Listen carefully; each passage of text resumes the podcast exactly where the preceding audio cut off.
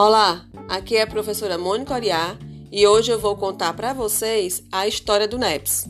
O NEPS nasceu a partir de meu desejo e necessidade de contribuir com a pesquisa científica voltada à saúde reprodutiva. Criado em 2011 e certificado pelo CNPq em 2014, desde então o NEPS já formou sete doutores, 11 mestres, 11 bolsistas de iniciação científica e uma bolsista de iniciação tecnológica.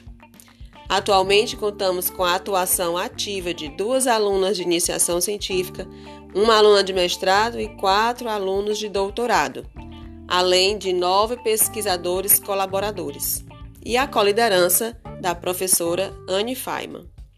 A professora Anne Feynman foi a primeira doutora egressa do NEPS e atualmente é professora da Unilab.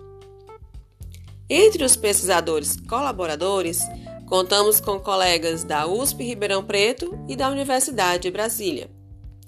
Atualmente, nós desenvolvemos pesquisas na área de câncer de colo uterino, transmissão vertical do HIV, predição de pré-eclâmpsia e aleitamento materno, além de desenvolvimento de tecnologias como cartilhas, protocolos e aplicativos.